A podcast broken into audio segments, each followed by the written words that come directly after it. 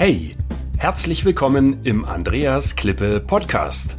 Mein Ziel ist es, Unternehmen mit technischen, erklärungsbedürftigen Produkten zu mehr Anerkennung durch den Kunden zu verhelfen und damit zu mehr Aufträgen ohne Rabattschlachten, damit sich wieder Klasse gegen Masse durchsetzt. Die Erfahrungen, die ich mit meinem Unternehmen für Hochwasserschutz in vielen Ländern sammeln konnte, reiche ich gerne weiter. Zum Beispiel wie hier in einem Podcast. Ja, herzlich willkommen zu einer weiteren Ausgabe, damit sich Klasse wieder gegen Masse durchsetzt. Das ist doch genau das Stichwort. Ähm, weshalb wir uns im technischen Vertrieb erklärungsbedürftiger Produkte so schwer mit dem Marketing tun, das ist das Thema der heutigen ähm, äh, Folge. Und äh, ja, wir kümmern uns lieber um die technische Weiterentwicklung. Das ist uns irgendwie drin. Also in Deutschland, in Österreich ist das ähnlich und in der Schweiz. Ja, da, da können wir endlos diskutieren, wir können uns reinbeißen und dann kommen natürlich auch bahnbrechende Produkte heraus, die, die auf dem Weltmarkt, Weltmarkt äh, äußerst erfolgreich sind. Gar keine Frage. Das, macht, das machte uns ja erfolgreich. Nur mittlerweile gibt es äh, andere Unternehmen. Ähm, wir haben viel Konkurrenz aus Asien, die wir früher nicht hatten. Ja, es fing an mit den japanischen Autobauern, ja, die äh, irgendwann auch, die wurden auch belächelt. Ja? Da haben wir alle drüber gelächelt, als sich die, die Affen durch den äh, Wald geschwungen haben vom Ast zu Ast, Ast und laut Toyota gebrüllt haben. Da haben wir gesagt, na, die verkaufen doch hier kein Auto. Ähm, ich habe heute gerade die Meldung gesehen, ähm, dass äh, Toyota, ähm, ich glaube, 20 Prozent mehr Autos verkauft hat als Volkswagen. Also die sind ganz klar wieder die Nummer eins, äh, was die Einheiten angeht. Und äh, da lacht jetzt überhaupt niemand mehr. Und äh, ja, woran liegt das? Äh, dass zum Beispiel auch die Amerikaner uns im Marketing haushoch überlegen sind, dass neue Entwicklungen im Marketing ja mitunter zwei Jahre verspätet erst hier auf den äh, ähm, deutschsprachigen äh, Raum treffen und wir also immer hinterherhinken. woran liegt das? Dass dort die Trends gesetzt werden und dass ich auch immer wieder, ob das jetzt im äh, arabischen äh, Raum ist oder in Südostasien, höre, ähm, die amerikanischen Produkte, die sind halt nicht so gut wie, wie eure. Ja? Ja, hängt jetzt von dem Standpunkt ab, aber ich sage das jetzt mal so, wie, wie mir das erzählt wird. Aber die haben es einfach drauf, was das Marketing angeht. Ja, was machen die denn anders, die, die Amerikaner? Die kümmern sich parallel auch um die Vermarktung und zwar mit der gleichen Intensität, wie sie sich um die Entwicklung der Produkte kümmern. Und das machen wir in Deutschland, in Österreich, in der Schweiz, in, in vielen anderen Ländern eben gerade nicht. Wir sind Techniker, ich habe geschrieben Ingenieure, Tüftler, Architekten, wir entwickeln die tollsten Sachen und verkaufen tun dann oft andere. Und was ganz schlimm ist und was richtig wehtut, ist, wenn das Billigheimer sind, die eigentlich überhaupt keinen Qualitätsanspruch haben aber die, die Menschen reißen denen die Produkte förmlich aus den Händen. Da, da, da könnte man doch wahnsinnig werden. Also mich ärgert das. Jetzt mal ganz ehrlich, Hand aufs Herz. Das ärgert euch doch auch da draußen, wenn eure Produkte nicht gekauft werden. Ja? Also, das wird jetzt vielleicht keiner öffentlich zugeben, aber ich sage mal, wenn wir jetzt abends an der Hotelbar sitzen würden und ich würde diese Frage stellen, dann bin ich mir sicher, die Antwort ist ganz glasklar und eindeutig. Ja klar, das ärgert mich genauso.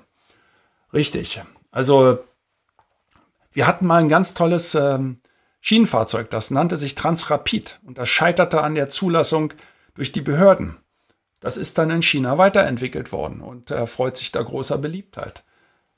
Warum tun wir uns so schwer? Und das hat noch nicht mal was mit Marketing zu tun. Hat's irgendwo auch. Das hat dann was mit deutscher Bürokratie auch zu tun. Und das spielt alles irgendwo eine Rolle. Ja, ähm, ich kann mich noch gut daran erinnern, ich hatte mal einen Beratungskunden, der hat ein ganz tolles Produkt entwickelt, berührungsloses ähm, Aufladen von Batterien.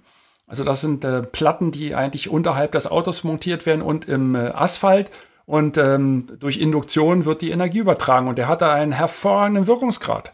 Großer Vorteil, ich kann dort mein Auto, meine Batterie laden, während ich an der Ampel stehe oder während der Bus an der Bushaltestelle steht oder während das Taxi an der Warteschleife steht. Auf Parkplätzen, überall kann man das machen.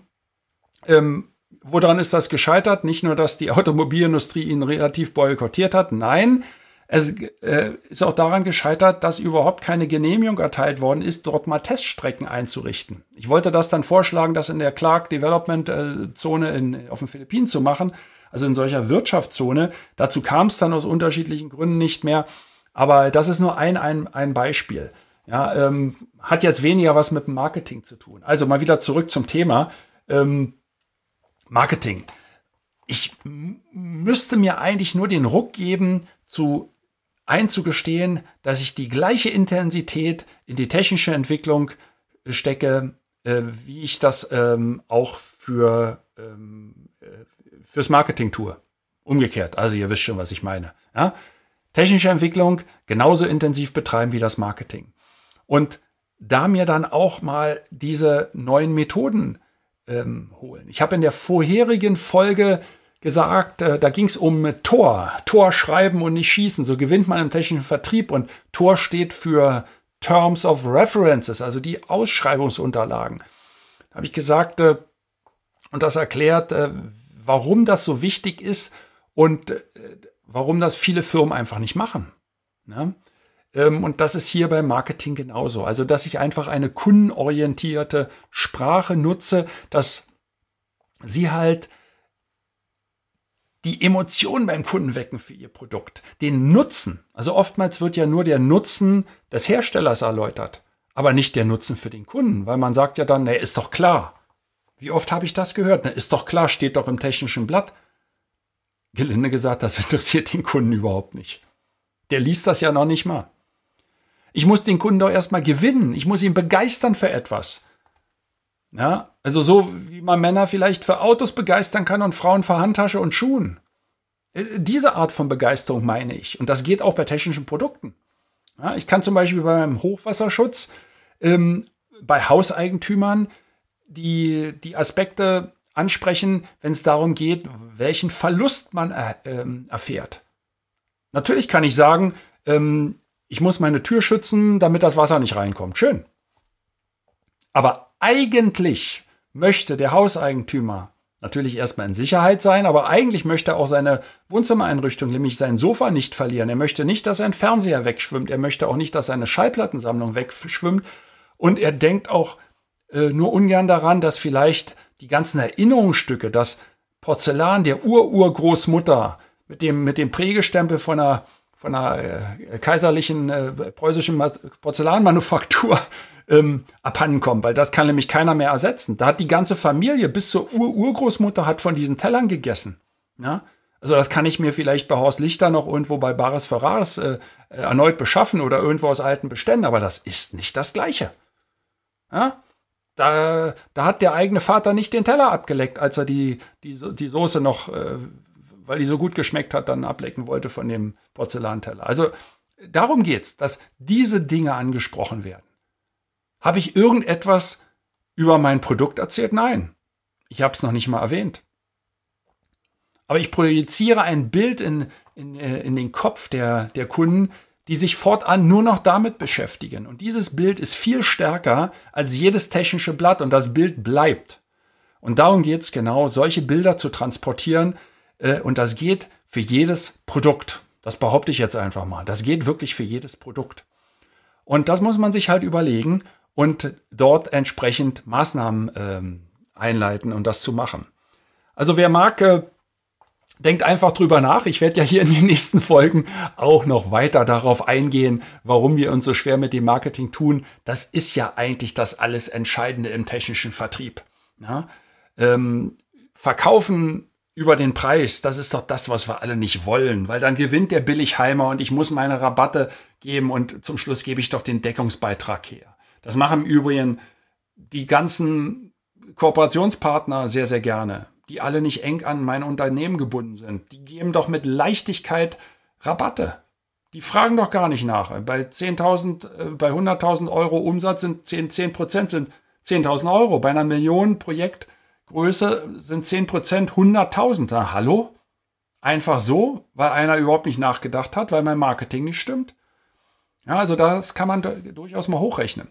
Also, ich plädiere dafür, einfach mal in dem Fall von den Amerikanern lernen und äh, ein emotionsgeladenes Marketing zu betreiben aus der Sicht der Kunden, was wirklich für den Kunden wichtig ist und eine Rolle spielt. Und dann wird das mit dem technischen Vertrieb erklärungsbedürftiger Produkte auch viel, viel besser gehen. Das soll's gewesen sein für hey, diese danke Woche. für das Reinhören in den Andreas Klippe Podcast. Mehr Infos gibt es für Sie oder für dich unter www.andreasklippe.com slash bonus. Und ich sage für dieses Mal Danke fürs Zuhören.